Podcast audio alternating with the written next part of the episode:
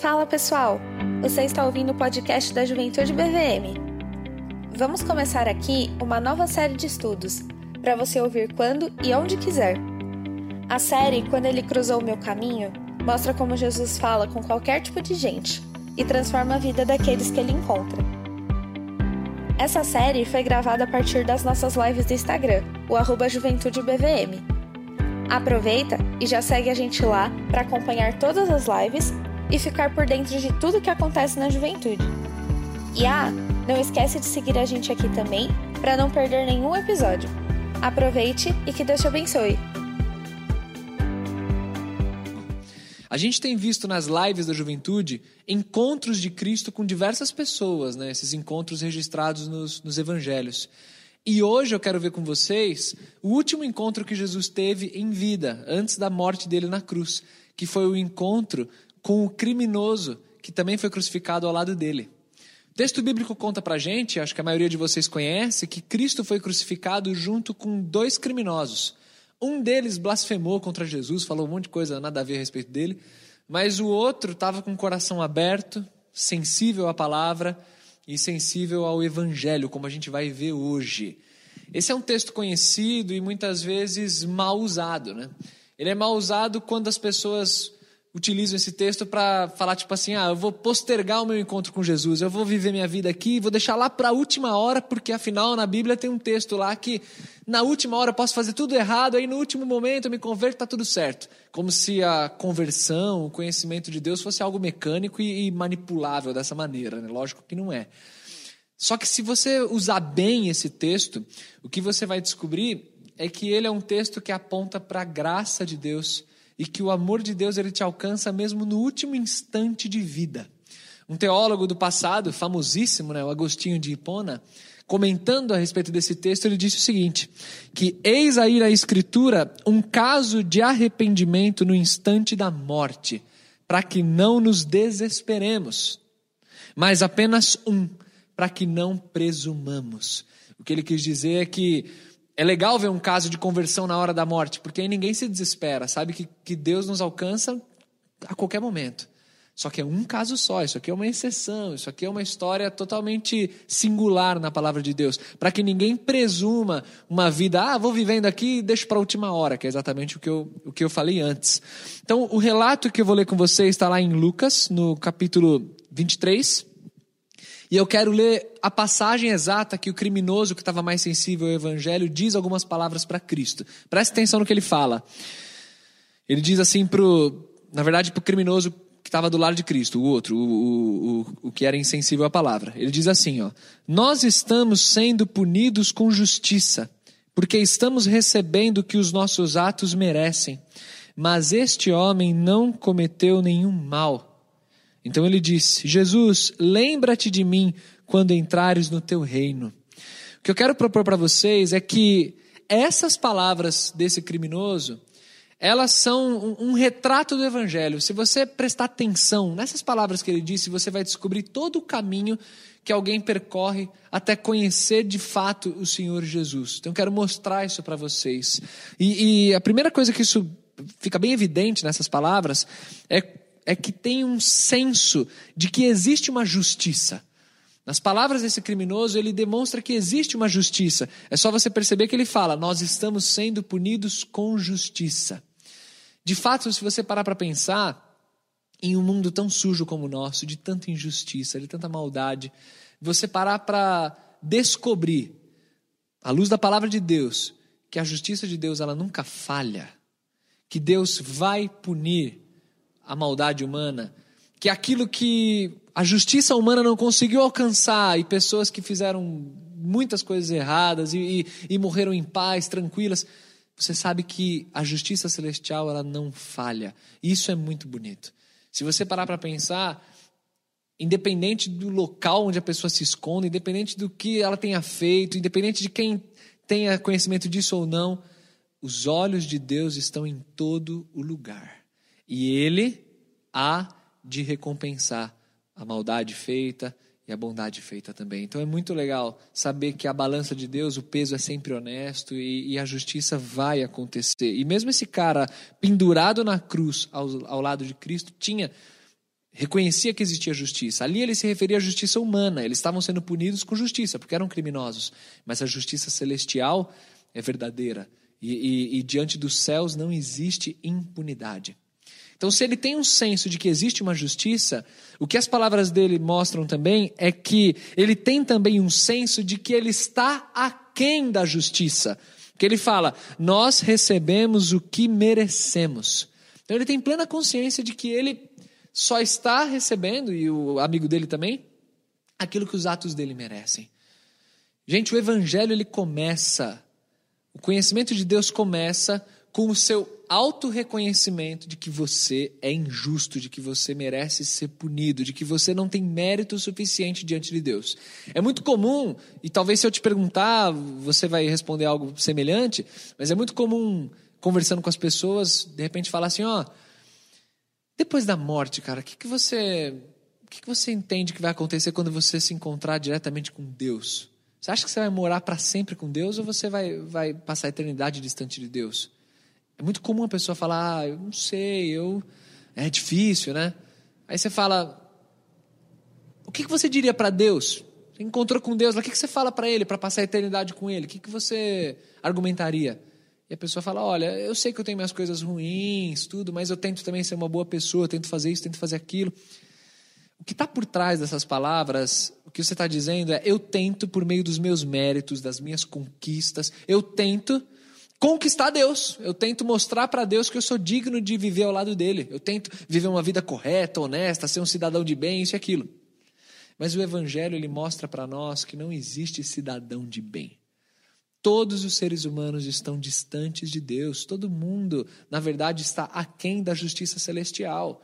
Porque independente dos atos bonzinhos que você faça, independente de você tentar ser uma boa pessoa, um cara legal para seu amigo, independente disso, Deus vai encontrar em você pecado. Existem mentiras já ditas, existem pensamentos equivocados, existe moralidade, existe um monte de coisa.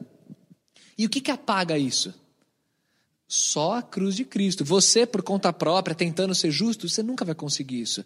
A gente está vivendo aí essa época maluca do coronavírus, e o coronavírus mostra para nós uma excelente ilustração do que é o pecado. Para para pensar no coronavírus, né? Ele, ele atinge todo mundo, pobre, rico, velho, novo, atinge palácio, atinge favela, ele está em todo lugar. É, o pecado é assim também. Ele, ele mostra que todos os seres humanos são iguais, todos são igualmente pecadores e todos estão igualmente aquém da justiça. Sabe, você tentar se aproximar mais de Deus por conta própria é tipo, sei lá, se eu te perguntar, quem que está mais perto do sol?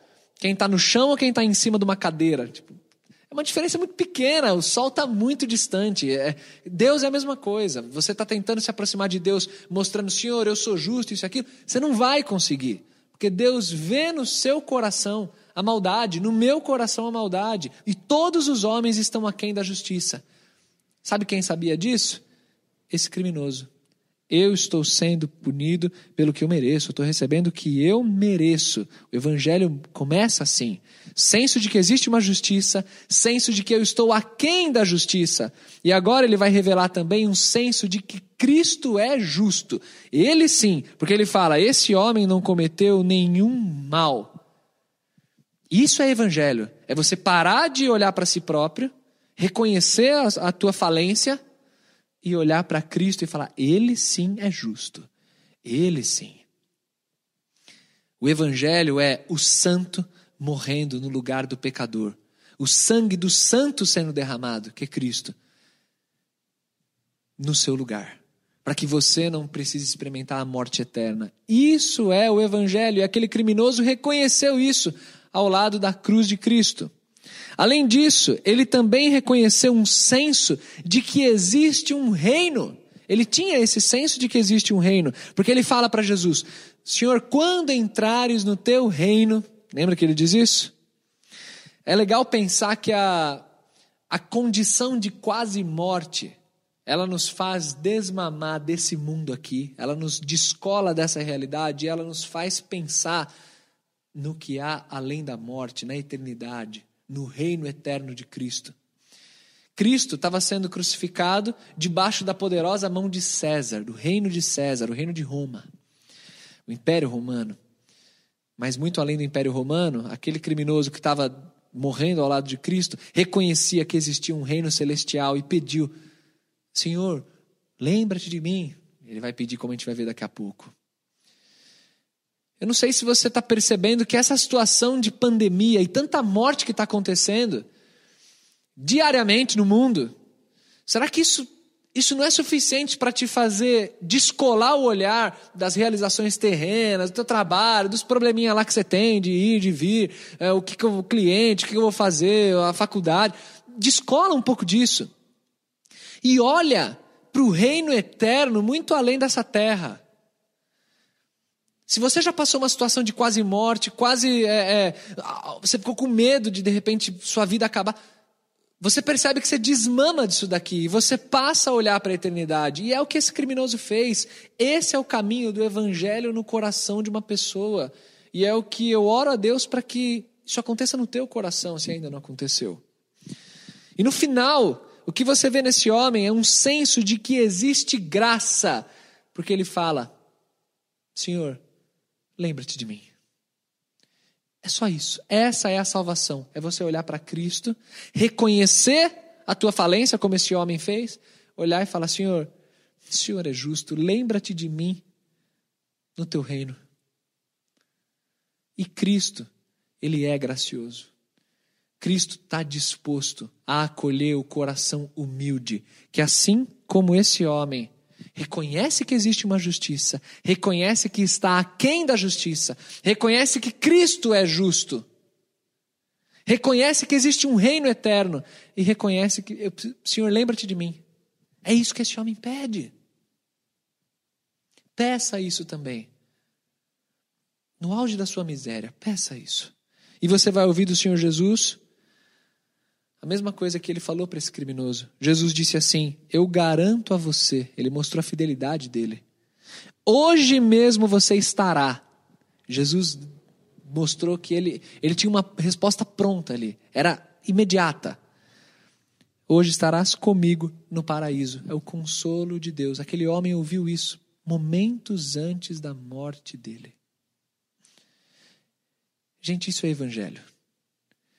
É a respeito disso que a gente está cantando. O que a gente está fazendo aqui não é um monte de música só para alegrar o teu sábado à noite, você ficar feliz, ah, que legal, acabou. O que a gente está fazendo aqui é uma lembrança de que se você não reconhecer que morreu junto com Cristo, Cristo morreu naquela cruz por você, e para te dar uma nova vida. E eu então reconheço, eu, eu não sou nada, eu sou miserável, minha vida, eu renego isso daqui. E eu quero viver para Cristo, eu quero me jogar no colo dele. Se você não reconhecer isso, não adianta nada. Não adianta continuar vivendo essa vidinha aí, não adianta. E é para isso que a gente canta, é para isso que a gente tem esse programa aqui. Para que Cristo toque no seu coração e você experimente uma vida verdadeira ao lado dele. Quero encerrar lendo um versículo com você, de Gálatas capítulo 2, verso 20, em que está escrito: Já estou crucificado com Cristo, e vivo não mais eu, mas Cristo vive em mim. E a vida que agora vivo no corpo, eu vivo pela fé no Filho de Deus, o qual me amou e se entregou a si mesmo por mim. Isso é evangelho, isso é conversão. Que eu e você aprendamos com o exemplo desse criminoso na cruz e tenhamos um encontro verdadeiro com Jesus todos os dias. Amém? Quero orar por você. Pai, muito obrigado pelo registro desse encontro muito bonito, muito profundo. E muito obrigado pelo que isso significa. Eu entrego, Senhor, nas tuas mãos cada um que está ouvindo essa palavra, acompanhando essas músicas, esse tempo de adoração. E entrego para que o Senhor trabalhe no coração. Que o teu Espírito Santo tenha liberdade de converter pessoas, de mostrar a tua graça, de acolher pessoas humildes que reconhecem que não adianta dar murro e ponta de faca, que não adianta continuar vivendo por conta própria, que não adianta achar que vai conquistar o Senhor por méritos. Senhor, acolhe no teu colo, nos teus braços, aqueles que reconhecem o quanto são miseráveis, o quanto precisam de ti, que reconhecem que não tem nada nessa terra que satisfaça um coração vazio, que é só o Senhor, o teu reino, a tua palavra. Toca, Senhor, em vidas, por favor. Muito obrigado por esse culto. Muito obrigado por esse tempo difícil que nós estamos, nós estamos vivendo. Porque esse tempo difícil também nos mostra que o Senhor é muito maior que tudo, que o teu reino é muito maior do que tudo e que vale a pena crer no Senhor. Te entrego cada vida, te entrego cada coração e peço que o Senhor faça a tua obra de maneira linda, do jeito que só o Senhor sabe fazer. Muito obrigado, Pai. Em nome de Jesus e na autoridade dele nós oramos. Amém.